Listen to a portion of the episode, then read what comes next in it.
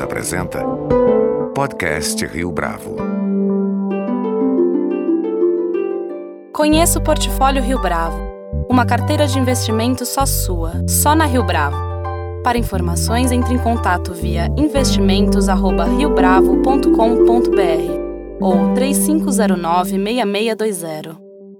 Este é o podcast Rio Bravo, eu sou Fábio Cardoso. Nosso entrevistado de hoje aqui no podcast Rio Bravo dispensa apresentações. Ainda assim, Jorge Paulo Leman é não somente um dos principais homens de negócio do mundo, mas também uma das personalidades mais atentas e preocupadas com o Brasil. Na entrevista a seguir, além de comentar um pouco da sua trajetória, ele fala sobre educação e da importância da governança para o melhor desempenho do país a longo prazo. Nosso convidado de hoje, nesta edição de número 500 do podcast Rio Bravo, é então Jorge Paulo Leman. Jorge Paulo Leman, é um prazer ter o senhor aqui conosco no podcast Rio Bravo. Prazer meu. Eu gostaria de começar retomando como marco a experiência com o desenvolvimento do Garantia lá atrás. Muito já foi escrito a respeito.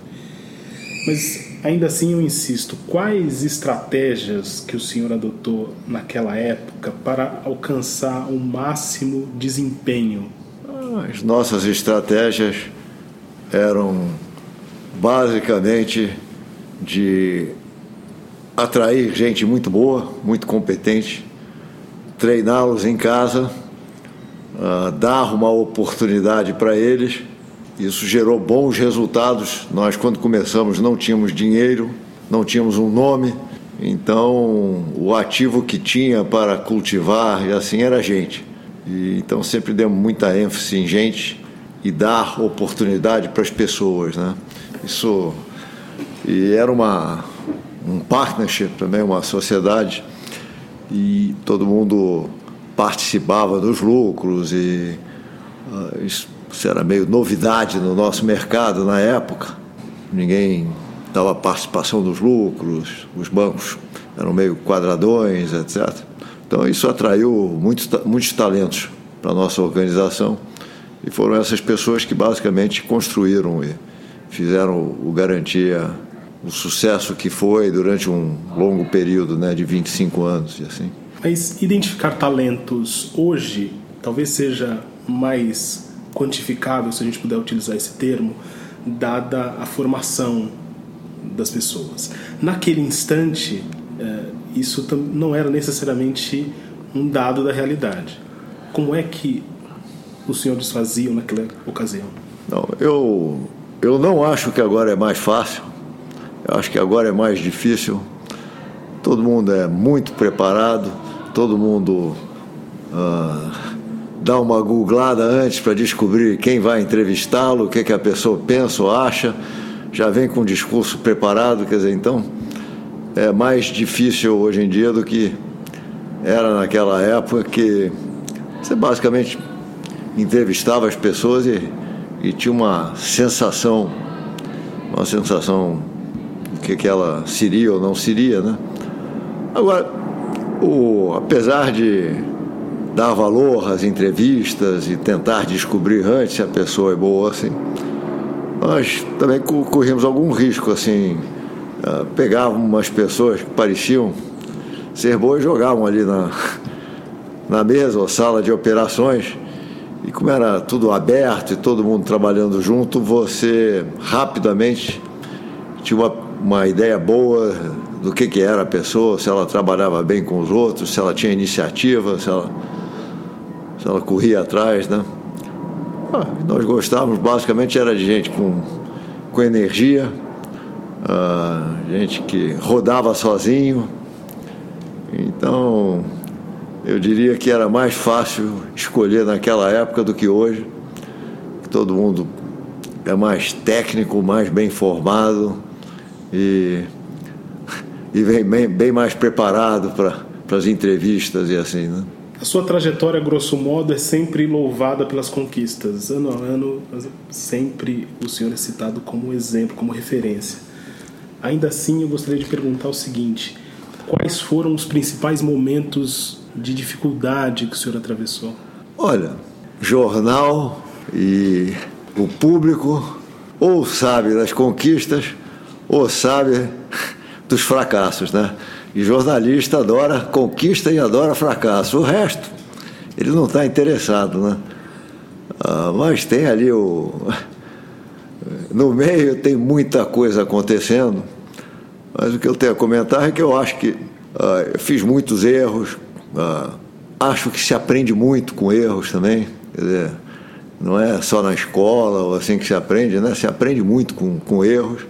Ah, eu, eu tive vários erros grandes. Dizer, não sei se você quer que eu comente agora ou depois, mas. Você poderia comentar um? Eu acho que o, o principal erro que houve do Garantia é que ele era uma organização muito visando o curto prazo. Dizer, e atraía gente boa de gerar resultado no curto prazo. Então, tinha o bônus semestral, bônus semestral, é, é, período muito curto. Você transformava as pessoas em, em sócios também, isso já era uma coisa mais longa, mas basicamente a maior parte da turma do Garantia estava lá para que era um lugar que dava para ganhar dinheiro, que ganhava dinheiro, etc. Assim, então isso gerava uma, uma visão muito de curto prazo e não uma visão de querer construir uma entidade uh, de longo prazo, que perene e assim, né? Então, acho que esse foi o principal fracasso geral do Garantia, que no início não se sentia, porque o negócio era ganhar dinheiro, né? E assim.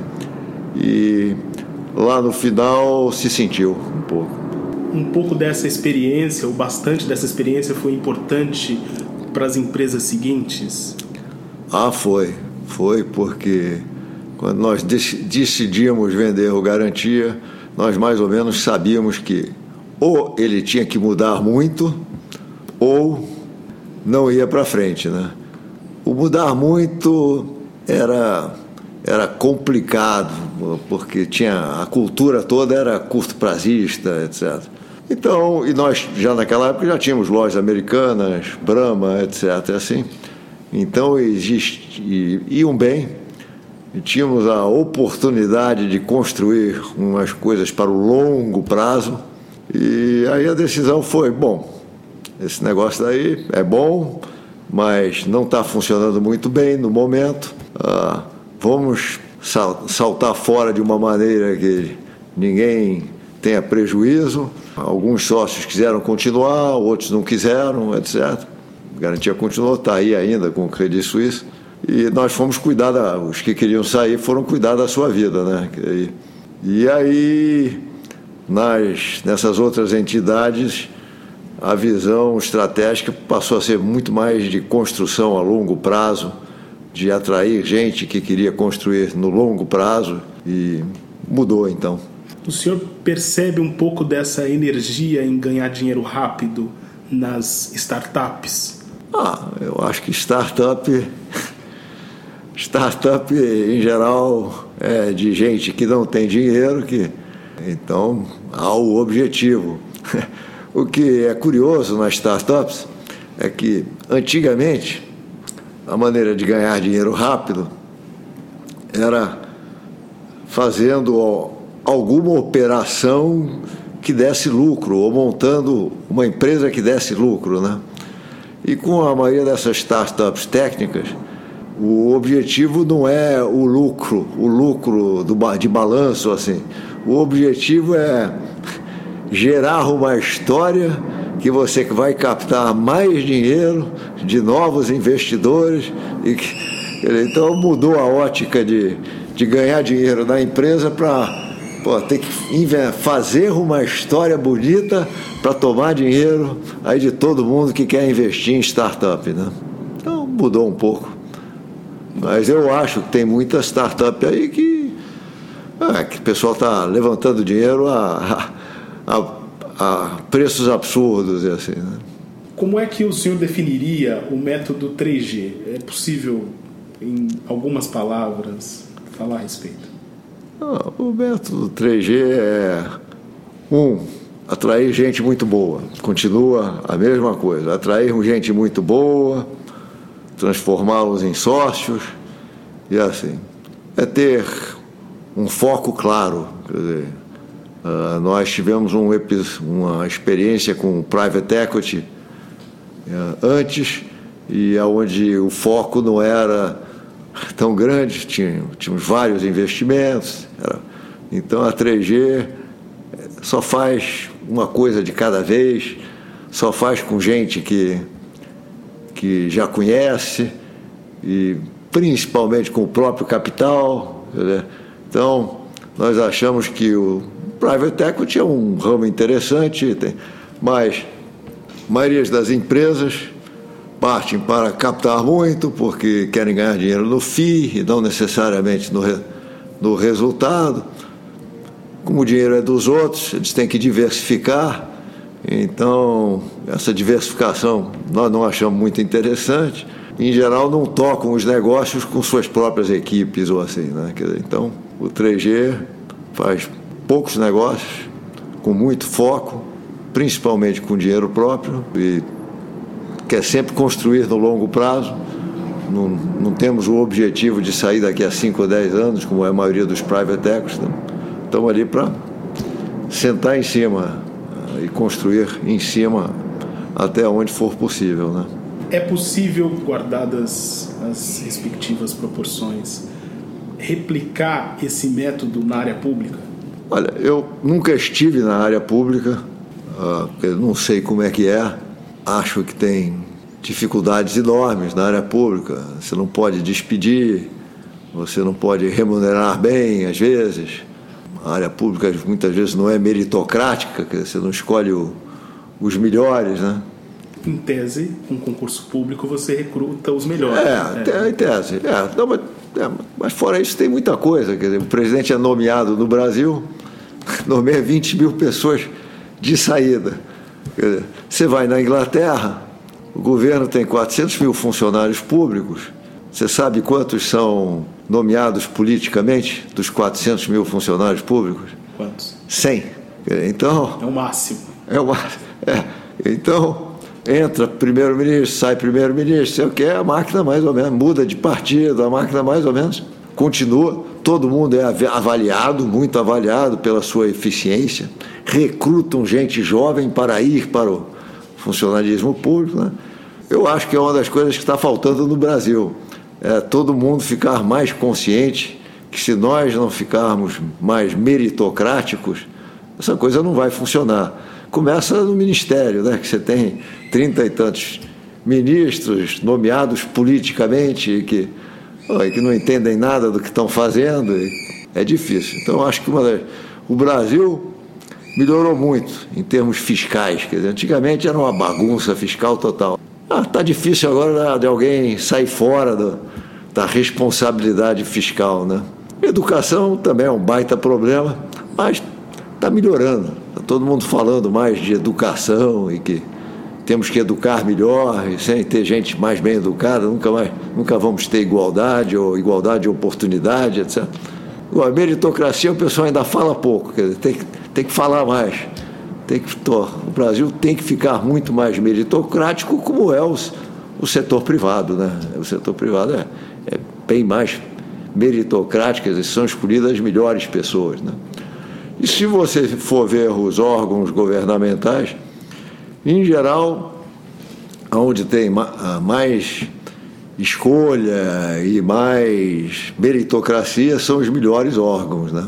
Banco Central é bom, ah, então, mas em geral falta meritocracia.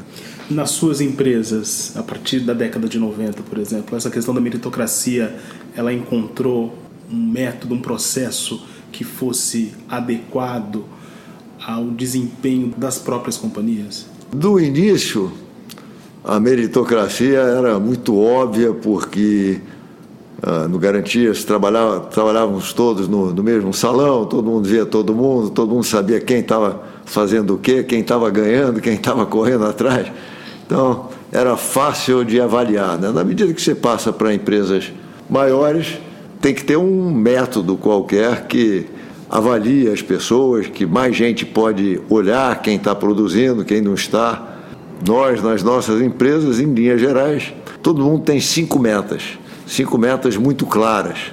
Esta pessoa é avaliada todo ano em torno dessas cinco metas e sua remuneração tem algo a ver com o atingimento dessas metas específicas. Não é? Dá um trabalho danado isso, para você fazer com muita gente, mas nós fazemos com muita gente. Então temos uma noção bastante boa de quem vai bem, estamos sempre acompanhando aqueles que nós achamos que estão no fast track, que vão evoluir mais rapidamente. Então o que era meio no olhômetro ali na sala de operações passou a ser uma coisa mais científica, mais baseada em dados e assim. Né?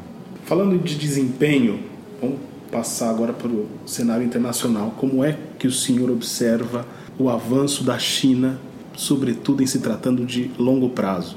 Ah, eu acho a China espetacular. Quer dizer, acho que o pessoal tem. Muita gente tem dúvida, os bancos estão falidos, emprestaram demais, sistema de planejamento não funciona, tem demais empresa pública ainda. Bom, mas a verdade é que o crescimento deles nos últimos anos é algo inigualável, né? Não se encontra. Pô, e você, eu, eu vou lá bastante, quer dizer, então você indo lá, o progresso é assim incrível, né? Incrível e nas cidades grandes, especialmente, e hoje em dia atingindo cidades longe também, etc. E, dizer, o povo tá melhorou muito. Pô, e o empreendedor chinês é, é um craque, né? Você tem que os balanços e as informações ainda deixam a desejar. Você hoje tem empresas tipo Alibaba, Tencent, etc., assim que são de qualidade do mundo da Europa do, ou dos Estados Unidos, né? E com aquele mercadão lá, e me, mais ou menos tendo domínio daqueles mercadões, vão crescer muito. Tem muita gente que acha que Alibaba e Tencent assim são de gabarito Google ou Amazon ou assim, né? É para valer então esse desempenho? Ah, eu acho que, que é. Porque em algum problema eles vão ter que resolver esse negócio da dominância do partido. Não sei como é que vão resolver. Eles vão empurrando com a barriga, né? Porque outro dia eu vi uma gravação de um chinês falando sobre a superioridade do sistema de governança chinês e que dizendo que quem subia, etc., tinha tinha passado por várias etapas, os estados que vieram e foram testados e foram avaliados, etc. Assim, então, quem chegava lá em cima realmente era competente e eficiente e que esse método era muito mais eficiente do que o método democrático do, dos Estados Unidos, por exemplo, que elege pessoas que sabem aparecer bonito na televisão ou coisa desse tipo, né? Aí o cara ainda enfiava a faca um pouco, dizendo: viu, um Trump jamais seria escolhido, né? porque não é eleito, é escolhido. Então eu, eu acho que aquilo ali vai continuar. São ambiciosos, dizer, passam por cima, dizer, fazer negócio com o chinês não é fácil, né? Mas eles querem crescer, são muito ambiciosos. Os empreendedores lá estão correndo atrás, né? Muito, muito. Então acho que aquilo vai continuar durante algum tempo. Não, em termos de mercado, eles representam uma oportunidade para suas empresas? É, nós somos o terceiro maior cervejeiro da China, temos lá uns 17% do mercado. O mercado chinês é o maior do mundo, você tem que estar lá. É? Como somos o terceiro, mais ou menos vamos indo, respeitamos as leis, etc. Então, se tentássemos ser o primeiro ou o maior, provavelmente não, não nos deixariam, certo? Mas vai indo, é um baita mercado, baita oportunidade lá. Essa intervenção, o senhor não acredita que a médio ou mesmo a curto prazo a China vai ter que resolver? Falando como empresário que ah, enfim, quer participar desse mercado.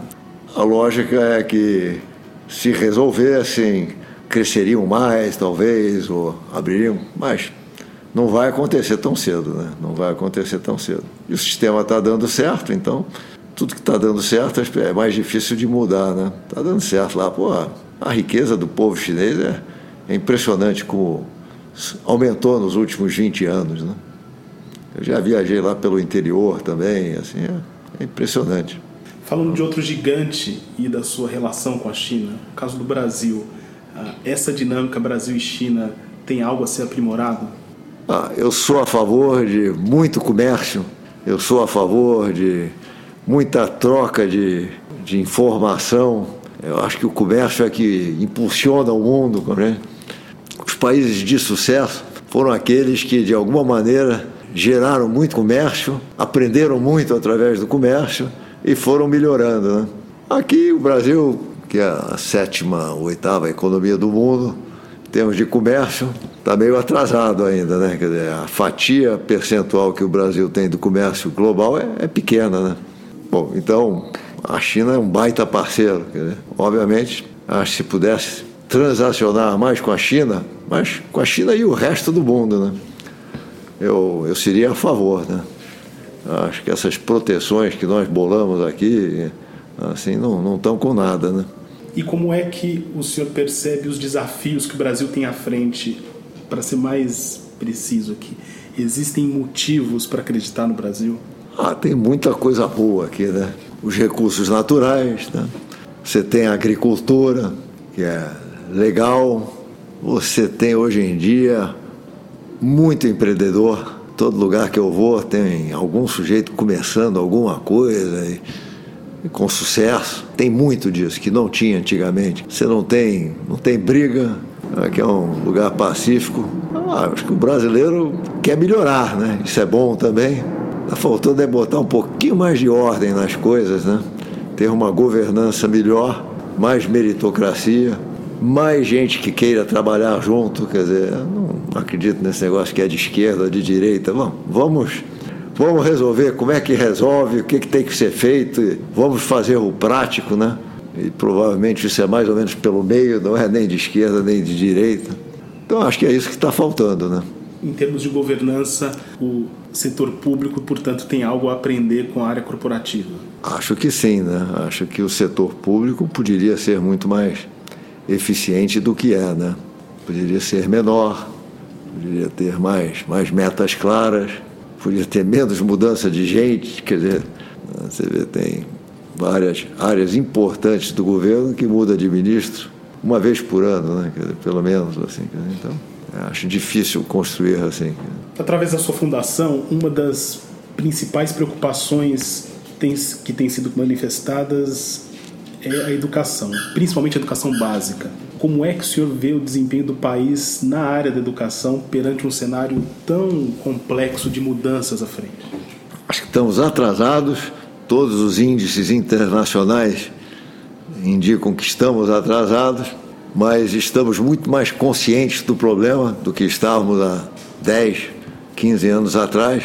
Tem mais gente falando de educação, da importância da educação e tem alguns progressos. Botaram todo, todos os brasileiros na escola, quer dizer, a qualidade não, não é grande coisa, mas pelo menos estão na escola, já é, já é alguma coisa, né? Então, o governo está falando de aumentar a conectividade nas escolas para poder ensinar mais via internet, coisas assim, que, que obviamente vão vir. Muita gente falando em melhorar a qualidade dos professores, vários programas para melhorar a qualidade dos professores. Você tem exemplos no Brasil de educação básica em escola pública muito bom e que não é ligado à, à riqueza. Sobral, né? Sobral, que é um espetáculo. Ceará, pobre, etc. Cidade de 200 mil pessoas. Melhor educação pública do Brasil. Tem outros exemplos desse tipo, assim. Então, o pessoal agora está indo ver o que, que Sobral tem, como é que é. Então, vão querer copiar em outras cidades pequenas. Está melhorando. Os países mais bem-sucedidos são aqueles que têm as pessoas mais competentes. Os países mais, mais igualitários em termos de oportunidade também são aqueles que têm as pessoas mais educadas e preparadas. Né? Mas estamos longe ainda. Está melhorando. O senhor sente que tem uma responsabilidade no sentido de é, apresentar uma espécie de legado com que já construiu, sobretudo na área da educação? Eu gostaria que o Brasil melhorasse muito nos próximos anos. Eu sou um cara competitivo, competitivo em geral. Assim. Então, me dói ver que o Brasil não é competitivo em termos de educação. Tem vários países asiáticos mais pobres do que nós, assim que estão na nossa frente em termos de educação. Né? Me preocupa, país bom é onde as pessoas têm a mesma oportunidade, assim, né? Então, um país que, que não está, não tem oportunidade de uma boa educação e assim, prejudica essa igualdade de oportunidade, né? Então, eu gostaria de um, um país com mais igualdade de oportunidade, gente mais preparada e para o Brasil ser competitivo, né? E junto com isso usar seus recursos naturais, fato que não temos inimigos, que não estamos brigando com ninguém, que tem uma cultura basicamente que quer progredir, as coisas que o Brasil devia utilizar mais, e, mas precisa de educação. Jorge Paulo Leman, foi um prazer tê-lo aqui conosco no podcast Rio Bravo. Muito obrigado pela sua participação, pela sua entrevista. Obrigado e vamos. O Brasil perdeu no futebol, mas vamos ganhar no resto agora. Vamos, vamos correr atrás. Com edição de Fábio Cardoso e produção visual de Denise Barreto. Este foi mais um podcast Rio Bravo.